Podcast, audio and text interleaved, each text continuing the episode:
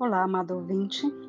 Hoje, 21 de fevereiro, gostaria de convidá-lo a meditarmos nas preciosas palavras do Senhor, com base no Pão Diário, volume 23.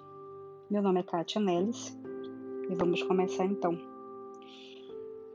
No texto de hoje, o autor intitulou como Deus está presente. Não conheço nenhuma criança que goste de aranhas, pelo menos não em seu quarto na hora de dormir. Mas certa noite, enquanto minha filha se preparava para dormir, ela viu uma perigosamente perto de sua cama. Pai, aranha! gritou. Apesar de minha determinação, não consegui achar um intruso de oito pernas. Ela não vai machucá-la, garanti. Sem se convencer, só concordou em ir dormir quando lhe disse que ficaria de guarda. Ela se acomodou, segurei, segurei as suas mãos e disse: Amo você, eu estou aqui. Mas sabe de uma coisa? Deus a ama ainda mais do que o papai e a mamãe. E ele está bem perto. Sempre que você estiver assustada, pode orar.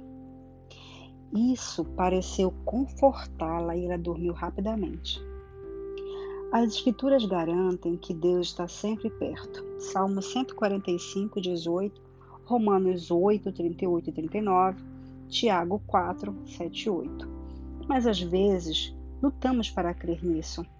Talvez tenha sido por isso que Paulo orou para que os cristãos em Éfeso tivessem força e poder para entender essa verdade. Efésios 3,16. Ele sabia que, quando estamos assustados, podemos perder de vista a proximidade de Deus.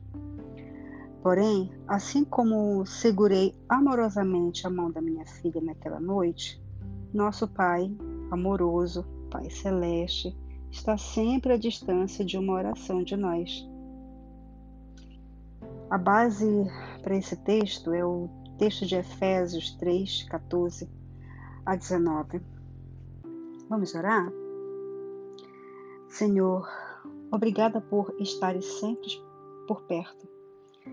Dá-nos força e poder em nosso coração para lembrarmos disso, lembrarmos isto e também que o teu amor é profundo e que sempre podemos clamar a ti.